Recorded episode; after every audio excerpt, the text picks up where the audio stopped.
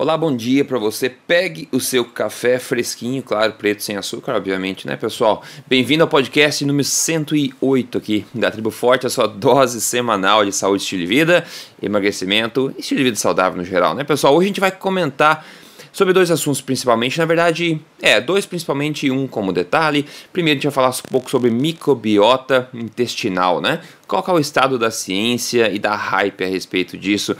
Falar um pouco também sobre queda de cabelo, é uma pergunta que acontece bastante frequentemente. É a questão da queda de cabelo, vou comentar um pouco sobre isso para te ajudar.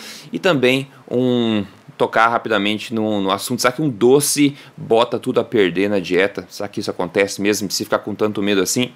Maravilha. Deixa eu dar as boas-vindas, doutor Souto, a esse podcast. Tudo bem, doutor? Tudo bom, tudo bom, Rodrigo? E boas-vindas também aí para todos os nossos ouvintes. Com certeza. Então, olha só para deixar o pessoal na mesma página. Semana passada teve um encontro, o primeiro encontro internacional da, da Tribo Forte. Eu digo, juntei um pessoal que conhece a Tribo Forte, conhece a Emagrecer de Vez, aqui no parque para trocar uma ideia no sábado de manhã, um papo informal. Foi a primeira vez que eu fiz isso e achei bastante bacana, já que tem brasileiro em todo lugar, na verdade. Então foi bacana é, reunir esse pessoal aqui no parque, tirar umas fotos, conversar, foi bem legal. E é legal porque essa iniciativa realmente tem a ver, está alinhado com o objetivo de tornar isso um movimento, né? Um movimento de saúde. Como eu sempre digo, agora está na moda ser saudável, né? Está na boa forma, né? Bom, outra coisa bacana também sobre uh, o Tribo Forte ao Vivo 2018. É, a abertura de ingressos foi de 48 horas, como falei, vendeu centenas de ingressos, está fechado nesse momento, mas eu sugiro, se você tem interesse aí no nesse evento que vai ser espetacular, sem dúvida, em setembro em São Paulo. Você pode ver todas as informações online, é só você entrar em triboforte.com.br barra ao vivo. Como eu falei, nesse exato momento não está disponível, é, ingressos não estão disponíveis, mas você consegue colocar seu e-mail lá para te avisar assim que novos ingressos ficarem disponíveis, ok? E ainda assim você pode ver todos os detalhes sobre o evento lá, então é só você entrar em triboforte.com.br barra ao vivo ou só triboforte.com.br e clicar em evento ao vivo lá no menu. Antes de começar com a pergunta da comunidade, tem uma. Eu vi uma. Tá andando no Twitter ontem, tem uma notícia bacana, doutor, você deve ter visto também, falando sobre o British Medical Journal, que vai começar um jornal novo, né, sobre ciência e política da nutrição. Porque a editora-chefe do, do British Medical Journal falou que é tempo que a gente comece a reconhecer que comida e nutrição são o centro da saúde. Olha só, né? é, é, tempo, né? Eu, eu vi e... a notícia e uhum. também me chamou a atenção, fiquei bem alegre. E, e, e, por dois motivos. Porque Um, porque o British Medical Journal está se tornando, para mim, uma das melhores uh, revistas médicas de interesse geral uhum. do mundo. Uhum. Né? Uhum. Eu hoje vejo muito mais coisa interessante no, no BMJ do que no JAMA, do que no Lancet, do que no New England. O BMJ está uh, ah, se destacando cada vez mais. E segundo, porque esta editora, Fiona Goodall, uh, ela é sensacional. Ela é uma pessoa que tem uma uh, postura muito firme no que diz respeito a conflitos de interesse, tem uma postura muito firme no que diz respeito uh, às declarações de conflito de interesse dos, uh, dos autores. Uhum. Né? E ela já enfrentou a indústria farmacêutica mais de uma vez em disputas no que diz respeito a, a, ao BMJ. Então ela é uma pessoa assim super séria.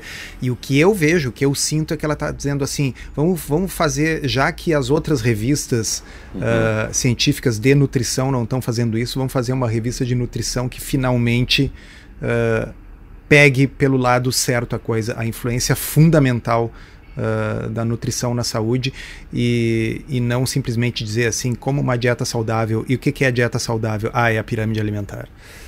É, não. Pô, com certeza, estou bastante animado para isso. Até tendo em vista né, o que a Marcia Angel, né, do New England uh, Journal of Medicine, a ex-editora, falou, né, que ela mesma saiu do, do cargo dizendo que era impossível confiar na, na maioria da publica das publicações e confiar até na autoridade dos médicos também das guidelines, né?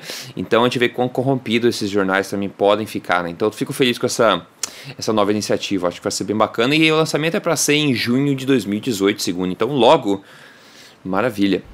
Bom, Maravilha. vamos aquecer então aqui antes de falar do, da microbiota. Vamos falar um pouco, uma pergunta à comunidade. Quem pergunta é a Graciela Jordão. Eu vou jogar a bola para você.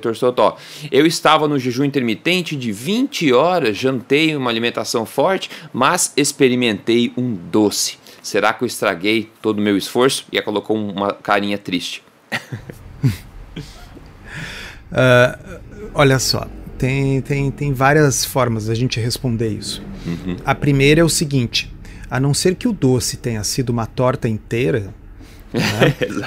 uh, é difícil que ela compense, e aqui eu estou falando exclusivamente de calorias, vamos dizer, no nível mais é, baixo. Do, do, pensamento. Tá? Então, assim, uh, se uma pessoa ficou 22 horas, ela falou? 20. 20 horas em jejum, ou seja, quase um dia inteiro, ela provavelmente deixou de comer neste período, quem sabe quase duas mil calorias tá certo? Uhum. Então, repito, se o doce foi o que? Uh, um brigadeiro, um quindim, alguma coisa assim, ela deve ter comido no máximo 200 calorias, quer dizer, um décimo disso. Né? Então, no pensamento exclusivamente calórico, não, com certeza não perdeu todo o esforço. Tá? Certo. Bom, agora vamos imaginar que nem fosse jejum, que ela simplesmente estivesse fazendo uma dieta low carb, uma alimentação forte, estivesse consumindo uma alimentação uh, rica em alimentos de alto valor nutritivo e pobre em carboidratos refinados. E aí ela de repente come um doce. Uh, isso coloca tudo a perder? Uh, não, não coloca, né? Porque na realidade o que importa é o que a gente faz na maior parte do tempo. Né? Se a gente está 90% do tempo fazendo a coisa certinha, não é um, um, docinho que, que vai fazer tanta diferença assim. O problema é quando esse docinho ocorre no dia, ou no dia seguinte, e no outro, ou duas vezes por dia, quando aquilo se torna um hábito. Né? E uh, a, a, eu sempre digo, e vou aproveitar a, a deixa para dizer de novo, que eu não gosto, eu não gosto do nome Dia do Lixo. Tá? Hum, é, com certeza. Porque eu não, não acho que a gente tenha que comer lixo, não acho que necessariamente um docinho bem colocado é. em determinado momento seja lixo, e eu não acho que deva ser um dia inteiro, tá certo? É, perfeito. Uhum. Então, eu acho que uma refeição livre ou um docinho fora da sua dieta, é uma coisa que pode ter lugar. É, vamos dizer, a vida uh, tem Acontece. momentos né, em que essas coisas vão acontecer. Então, uh, o que existe é um pensamento mágico por aí de que uma dieta low carb ela funciona desde que ela seja executada com uma perfeição monástica. É. E se um dia a pessoa uh, tiver uma pequena falha, aquilo imediatamente bota tudo a perder e aqueles 10 quilos que a pessoa perdeu ela vai ganhar em um, de um dia para o outro. É um pensamento mágico. Tá? Que, eu, que eu acho que tem um pouco por trás essa questão do, do glicogênio, da retenção de líquido que ocorre quando a gente come carboidratos. Né? Então a pessoa está numa low carb, aí come lá uma torta do casamento e no outro dia acorda com um quilo e meio a mais. Obviamente isso não é gordura, né, pessoal? Tá? Não uhum. tem como engordar um quilo e meio em um dia. Isso claro. é o fato de que a pessoa retém uh, glicogênio. O glicogênio é uma molécula hidratada que retém água junto. Tanto isso é verdade que a pessoa retomando o seu estilo de vida alimentar, retomando essa dieta, em 3 a 4 dias aquele quilo e meio foi. A gente não ganha e nem perde gordura tão rápido assim. Tá? Então, respondendo diretamente para ela, não, não botou tudo a perder, não. É, não, eu concordo exatamente com tudo que você falou. Eu acho que o maior dano, neste caso desse doce, o maior dano, dependendo da pessoa, poderia ser no psicológico. É uma pessoa que está enfrentando compulsão alimentar, enfrentando algum problema psicológico em relação a comidas, o fato de você reforçar esse vício, essa tentação, ao experimentar aquele docinho, pode colocar você uns passos para trás nesse aspecto, né? Mas, de novo, acho que é, o mais importante é ter a visão total, né? a visão do todo, a visão da tendência que você está indo e realmente não se martirizar por causa de uma coisa tão pequena, desde que essa coisa tão pequena não se torne rotina e desde que essa coisa pequena seja um avanço comparado ao que você vinha fazendo antes, né? Então, manter em mente, manter a perspectiva né, da, do todo, acho que é importante. É isso ah. Maravilha. Primeiro tópico, olha só, microbiota. Será que o impacto da nossa flora intestinal no nosso peso é tanto quanto imaginamos. É, eu confesso que quando eu fui em algumas conferências de saúde nos Estados Unidos, eu comecei a achar, assim como muitos profissionais, né, que a microbiota aí é, parecia ser a solução, né? Uma das últimas peças do quebra-cabeça do ganho de peso e da saúde. No entanto, a hype começou a crescer e é muito e muito aí é dito, né, hoje, sem que haja base científica para justificar. Então, digamos que a moda pegou, como diz, né? A hype cresceu mais do que a ciência para acompanhar. Eu comecei a ficar mais cético a respeito disso ao longo do tempo e e veja, eu mesmo fiz adaptações no meu estilo de vida, né? alimentar, tomando probióticos e comendo fermentado e fazendo teste de microbioma também, né? Hoje eu estou bem mais, digamos, sóbrio a respeito disso, mais cético a respeito disso e até arrisco perguntar, será que a qualidade e diversidade do nosso, da nossa microbiota é, seria apenas um resultado da nossa alimentação e, claro, peso, e não a causa que gera ganho de peso e mudanças alimentares, como muitos dizem? Bom, é uma pergunta válida, na minha opinião, e o Stephen Gunier postou agora recentemente um artigo no blog dele questionando algumas coisas e investigando também a ciência vigente sobre isso. Então eu queria sumarizar rapidamente aqui os três pontos que ele fez para a gente poder é, trocar um papo sobre isso. Bom, o, o primeiro ponto é sobre um dos primeiros estudos nessa área de microbiota, né, o qual foi meio que deu origem a muita dessa hype de microbiota que, que afeta o peso, etc. O estudo original foi publicado em 2006 no jornal Nature e aparentemente ele mostrou que o transplante de fezes de ratos obesos para ratos magros fez com que esses começassem a ganhar peso. Mais recentemente, um pesquisador de microbiota, o Matthew Dalby, ele investigou criteriosamente esse artigo original, né? E a conclusão foi que os resultados do estudo podem ser explicados mais por um fenômeno estatístico, é, a regressão à média, do que resultados reais de fato. E a forma como os dados foram interpretados também só piorou o resultado. Depois, outro estudo feito em ratos, publicado no passado, que testou três dietas diferentes: low fat refinada, low fat sem ser refinada e uma high fat refinada, concluiu que os ratos da high fat refinada ganharam bastante peso comparado às outras duas. Afinal, afinal, a gente sabe que dieta alta em gordura em ratos provoca o ganho de peso porque não é uma alimentação natural deles. No entanto, a parte interessante é que a microbiota intestinal do grupo dos ratos gordos, comparada com os magros, era bastante similar, não justificando que a microbiota foi o que interferiu no peso. E os humanos, né? Os humanos, pois é, o primeiro estudo em humanos com o objetivo de analisar os efeitos no peso do transplante fecal de pessoas magras para pessoas obesas foi publicado ano passado. Né? Todos os links vão estar aqui na pauta lá no emagrecerdeves.com, pessoal. O objetivo do estudo era analisar a mudança de peso, mas acabou ignorando tudo isso na, depois e focando no aparente aumento de sensibilidade à insulina ao invés. Na verdade, o estudo acompanhou um grupo de, de pessoas por 18 semanas e não houve nenhum impacto em peso, e esse argumento aparente de que houve ganho de sensibilidade à insulina é bastante questionável devido ao método de análise que eles utilizaram. O ponto disso tudo é o seguinte: a hype sobre microbiota intestinal está muito grande, mas a ciência não parece justificar. Isso não quer dizer que a microbiota não interfira no peso, né? Só quer dizer que o que é dito com ênfase por aí, né, não tem tanta base científica assim para corroborar essas afirmações. Então é um assunto novo, como a gente já falou, torçou a microbiota, uma área de estudo nova. Muita gente acha que é a solução de tudo no mundo e agora tem muita gente também questionando isso por causa dessa falta de, de base científica também, né? O que, que você tem a, a falar sobre esse assunto? O que, que você pensa sobre esse, esse assunto? Eu acho que o Guiné deu uma dentro nesse artigo dele. Uh, e muitas vezes, quando eu dou palestra por aí, o pessoal uh, me pergunta sobre, né, na fase das perguntas, alguém levanta, tá, e a é. questão da microbiota, e os probióticos, e o, e o kefir, e etc. E e aí, assim, o, o que, que, eu costumo responder? Por um lado, é, eu não tenho dúvida de que a microbiota é importante no processo de saúde, doença, e seguramente é importante no que diz respeito a essa questão do ganho ou perda de peso. A questão é o quanto nós sabemos, ou melhor, o quanto nós não sabemos uh, sobre uhum. isso. Né? É, então, uh, dizer que algo é importante, admitir que algo possa ser importante, não significa nem de longe que a gente tenha conhecimento suficiente para atuar sobre isso. Isso né? correto. É. Então, uhum. uh, por exemplo, o fato de eu entender que microbiota possa sim ter a ver com o processo de uh, sino metabólico ou doenças autoimunes, não significa que eu saiba qual é o melhor probiótico para dar para alguém. Certo. Tá? Uh, e quando eu digo eu, eu quero dizer a comunidade científica. Uh, porque, no fundo, e aí a gente volta àquele assunto que a gente sempre toca aqui, a gente precisa do que? Ensaios clínicos randomizados, com desfechos concretos. Né? Uhum. Então, imagina o seguinte: que eu tivesse, por exemplo, uh, um grupo de 100 pacientes diabéticos que eu randomizasse, que eu sorteasse esses pacientes para dois grupos.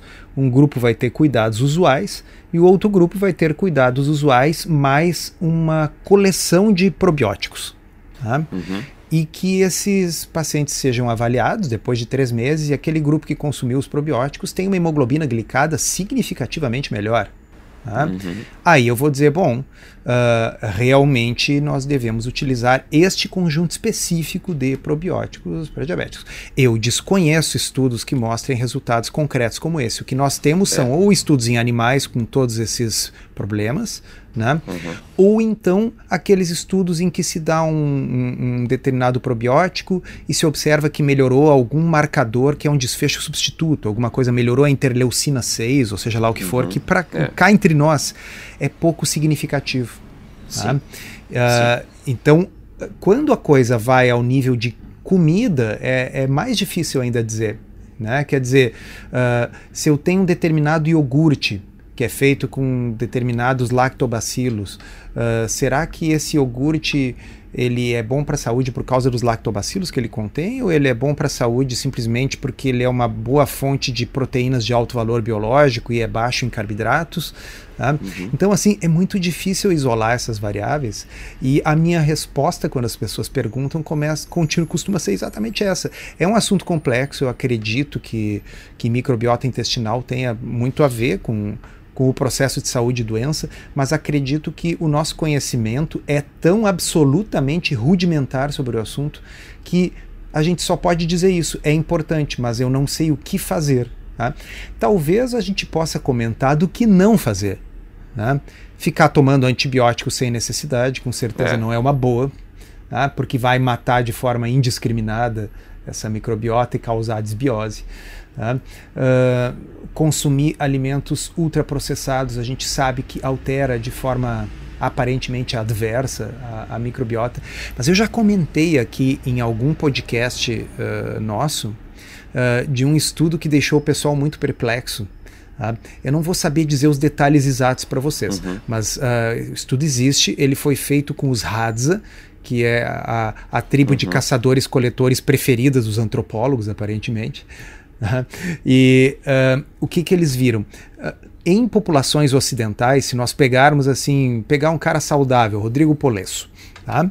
Aí Uh, Rodrigo come bem, se exercita, dorme bem. Eu vou pegar e fazer uma análise da microbiota dele. Ele vai ter um determinado padrão de microbiota, que é diferente de se eu pegar um sujeito uh, sedentário, pré-diabético, obeso.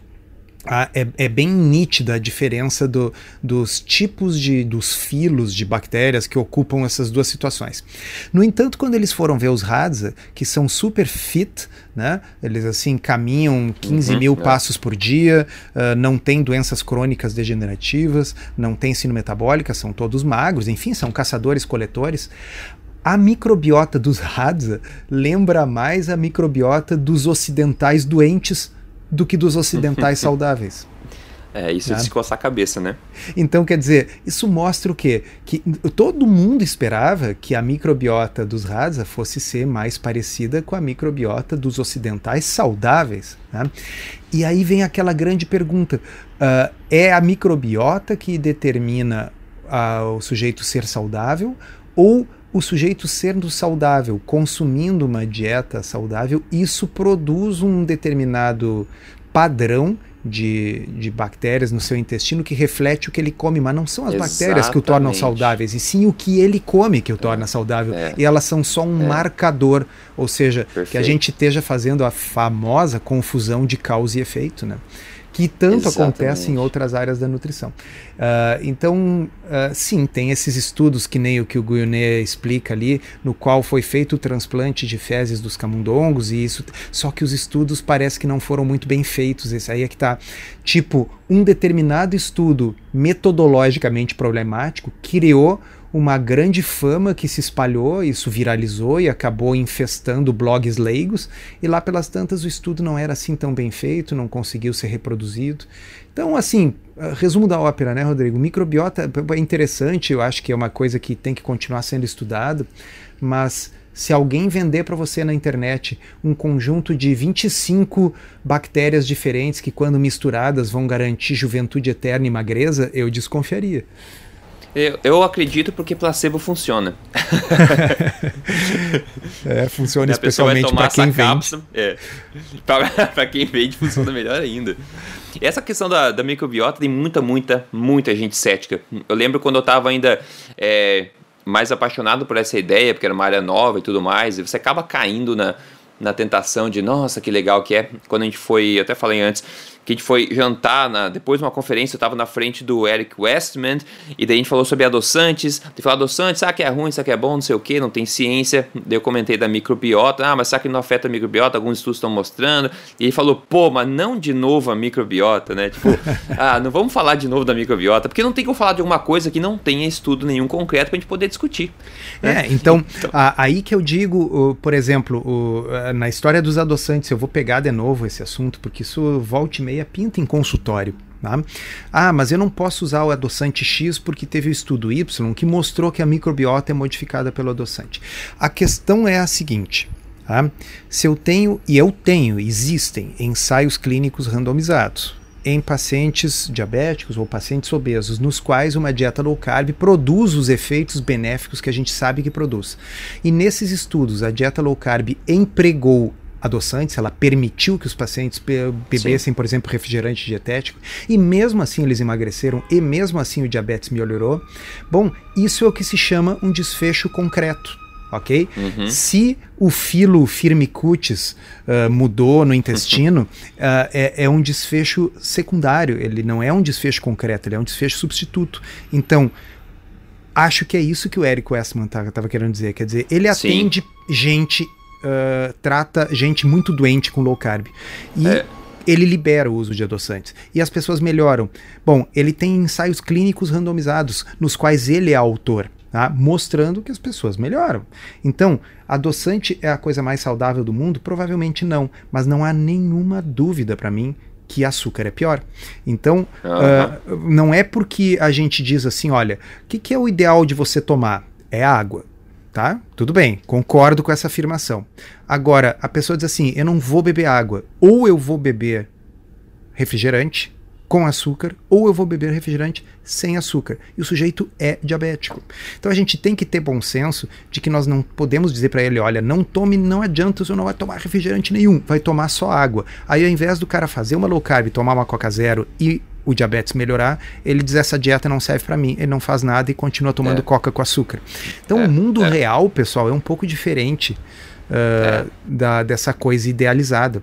Eu repito, sugiro para vocês que estão nos ouvindo, beba uma água, uma aguinha com gás e tal, é bem melhor. Tá? Mas uh, ficar dizendo que a pessoa não pode usar nenhum adoçante, porque isso vai mexer no firmicutes do intestino, que é um filo específico de bactérias, tá certo? Uh, nós não temos ciência para amparar isso aí. E daqui a pouco isso é a diferença entre a pessoa aderir ou não a um estilo de vida alimentar que pode salvar sua vida. É, não, perfeitamente. E outra coisa, tudo que você medir, tudo que você come vai impactar na microbiota intestinal. A gente vê que a microbiota intestinal varia de dia para dia, dependendo do que você come. Então, tudo que você for estudar, né? Ah, vamos começar a comer batata doce. Olha, mudou a microbiota. O problema é o seguinte: existem muitos filos de, de bactérias e tudo que a gente sabe é que alguns são associados com várias coisas que não, a gente não sabe que se causam. Então, você pode sempre medir uma comida, ver as alterações e depois investigar que tipo de associação aquela bactéria tem tem e criar suas próprias teorias, né? Então a gente pode ser um jogo de criatividade, uma arte, na verdade, e não mais ciência, né? Então acho que esse é um perigo. Sem contar na, na, na indústria, né, que explodiu também da de probióticos e também fermentados, principalmente kombucha. Kombucha, se você entra no mercado fora do Brasil, nos Estados Unidos, Canadá, você acha um monte de kombucha. E o que, que tem em comum entre esses produtos todos? Todos eles são doces.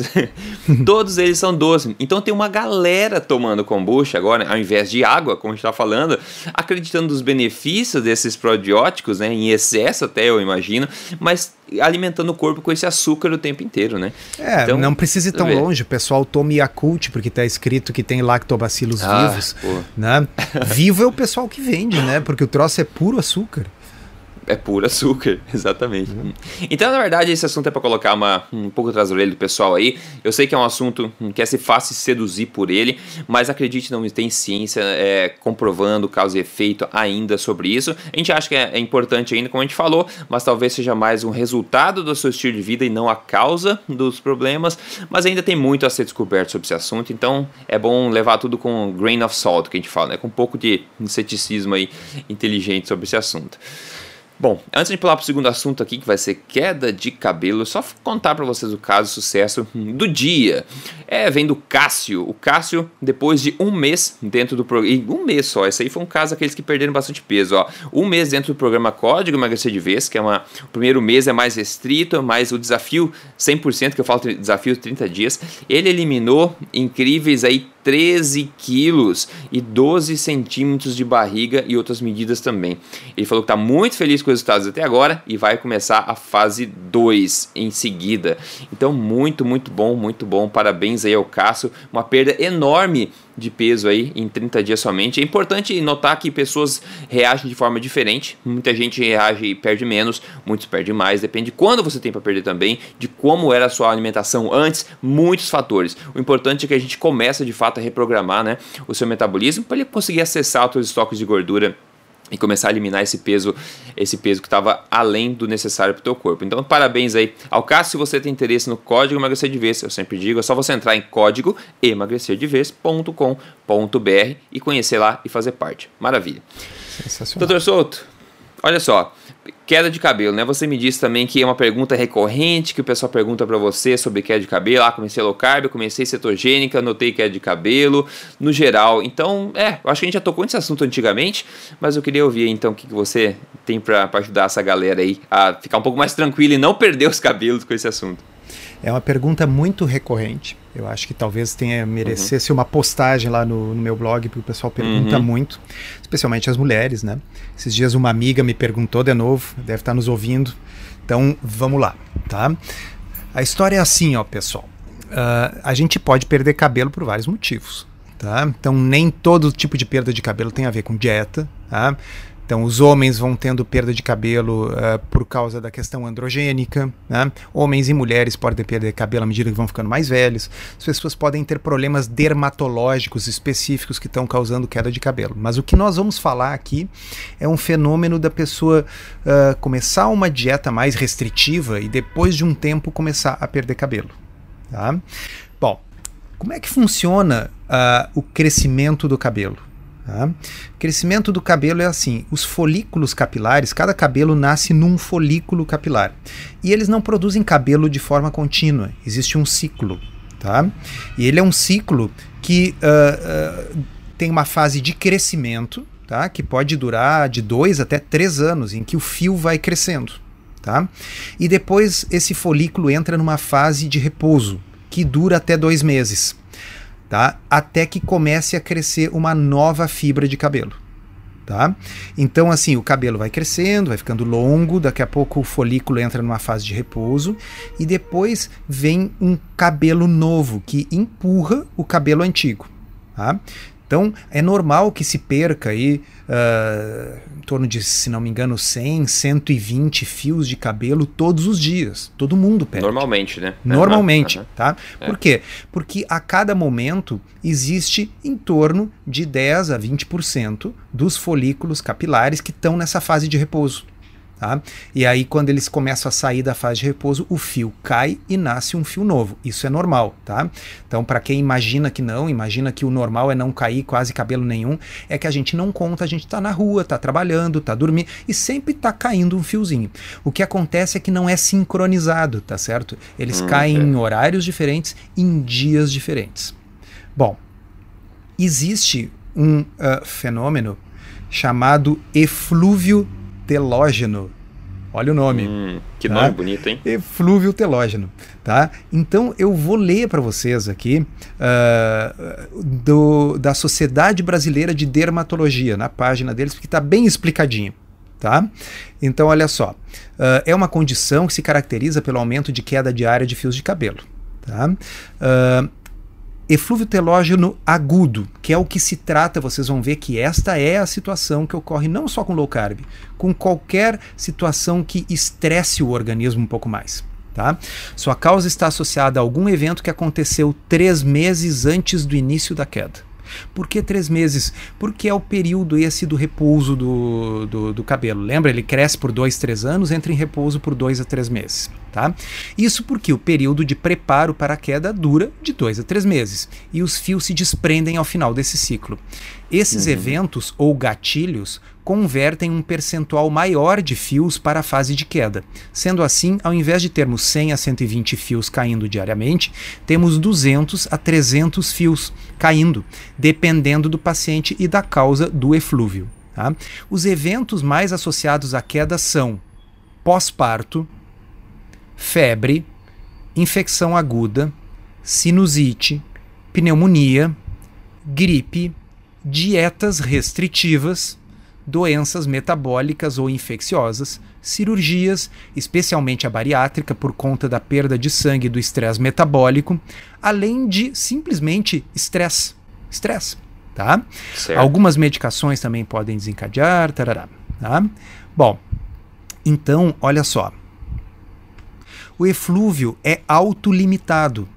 Então, eu vou repetir isso. O eflúvio é autolimitado significa que ninguém vai ficar careca por causa disso. Sim. Ok?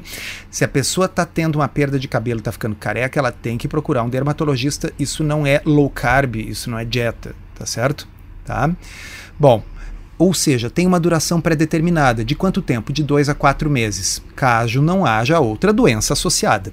E, de um dia para o outro, há uma aparente melhora. Na teoria, não seria preciso tratamento. Porém, se o paciente tem alguma condição associada, como alopecia androgênica, que é a calvície, né? ou alopecia senil, que ocorre depois dos 60 em geral, bom, claro, aí tem que ir no dermatologista para ver o que pode ser feito. Tá? É importante lembrar que não há um tratamento específico. Tá? Então não adianta ficar comprando cremes, tomando vitaminas e tal. A situação é o seguinte: o que, que tem de comum entre aquelas coisas todas que eu falei, pneumonia, pós-parto, estresse, cirurgia ou uma dieta? É uma situação de estresse. E estresse aqui Sim. significa não apenas estresse uh, psicológico, embora o psicológico também possa determinar isso. Pode ser um estresse físico, como por exemplo a pessoa subitamente mudar seu estilo de vida, passar a consumir menos calorias porque está tendo uma dieta que lhe dá menos fome. Tá? É uma grande mudança sair da dieta ocidental padrão e entrar numa dieta, seja ela low carb, seja ela low fat, seja ela de baixa caloria, seja ela vegana ou vegetariana. Tá certo? E no senso comum a gente fala do estresse sempre, ah, tô tão estressado começar a perder cabelo, ó. Todo mundo já fala isso, né? Ah, então já é uma, então, coisa quer dizer, uh, a coisa tem um nome, chama-se uhum. eflúvio telógeno. Tá? uh, cobrar no teste depois, hein? É, vai cair no teste, pessoal, cobrar na prova. É. Tá? Eflúvio telógeno. Uh, não é uma coisa específica de low carb, não é por causa da insulina baixa, não é porque você não está comendo carboidrato, tá? É qualquer situação de dieta restritiva, de qualquer tipo. Restritiva aqui significa o seguinte, ela não é aquela dieta onde eu vou lhe dizer assim, ó, pode comer de tudo, de tudo um pouco, moderadamente, quer dizer, a pessoa vai continuar comendo doce, vai continuar comendo pão, não sei o que, vai trocar o pão pelo pão integral. Bom, essa não costuma perder cabelo e não costuma perder gordura também. Uhum, é, Vocês me é. entenderam? Assim, uhum. uma intervenção que seja suficientemente intensa para produzir o que o Rodrigo acabou de ler ali para nós, que o sujeito perdeu quantos quilos? 13. Tá? Obviamente é uma situação mais intensa do ponto de vista de mudança orgânica do que uma sinusite. Tá? E se é. sinusite pode provar, provocar eflúvio telógeno, quer dizer, a pessoa pode dois, três meses depois ter uma queda de cabelo que vai durar alguns meses, até o que? Que aqueles cabelos que entraram nessa fase caiam e que os fios novos brotem. Bom, aí os fios novos vão crescendo e eles levam dois, três anos crescendo. Depois não vai a pessoa continuar criando, eh, perdendo cabelo e ficando careca, vocês entendem? Então, é. assim, peguem uh, todo o pessoal assim que vocês estão vendo ali no palco da Tribo Forte, olha a Paty Aires lá, olha a quantidade de cabelo que é. a mulher tem, entendeu? Deixa eu perguntar, Teodoro, exatamente sobre isso. A gente vê que não é um fenômeno, digamos, biológico que acontece com todo mundo, porque não acontece com todo mundo. Então minha pergunta, já que a gente está falando em estresse, será que essa queda de cabelo que acontece em algumas pessoas, em várias situações, e a única coisa em comum que a gente tem o estresse, seria, será porque essa pessoa resolveu fazer low carb ou cetogênica que seja, e essa mudança acabou estressando ela psicologicamente, talvez durante o processo. Então não foi nem o fato da mudança alimentar, foi mais o estresse que ela teve de insegurança, talvez, de mudar os hábitos. É, eu acho que é uma hipótese válida. E outra hipótese, eu acho, é simplesmente a, a, a restrição calórica muito severa, né? Então pega, por claro, exemplo, as pessoas claro. que tiram gordura, uh, tiram carboidrato e tiram gordura também, fazem uma dieta de fome. Né? Uhum. Então, a, a, a, vamos, vai ser a low carb com peito de frango seco e alface. Né? Então, é, realmente, a pessoa vai estar tá comendo 800 calorias por dia, e isso é uma, uma mudança uh, estressante para o organismo, mas não é exatamente aquilo que a gente recomenda. Tá? Não. Uh, é. Então, uma, uma situação que pode ocorrer também são nas pessoas que têm. Uh, distúrbio de tireoide haver queda de cabelo associada ao hipotireoidismo. Uhum. Mas aí é uma dessas situações que o texto aqui da Sociedade Brasileira de Dermatologia explica que são doenças associadas, é uma outra uhum. situação. Yeah. É. Tá? Uhum. Então, se a pessoa tem hipotireoidismo, bom, ela deverá repor o, o hormônio, mas vamos dizer, aí uh, chega naquela situação que é recorrente, a gente sempre responde aqui, né?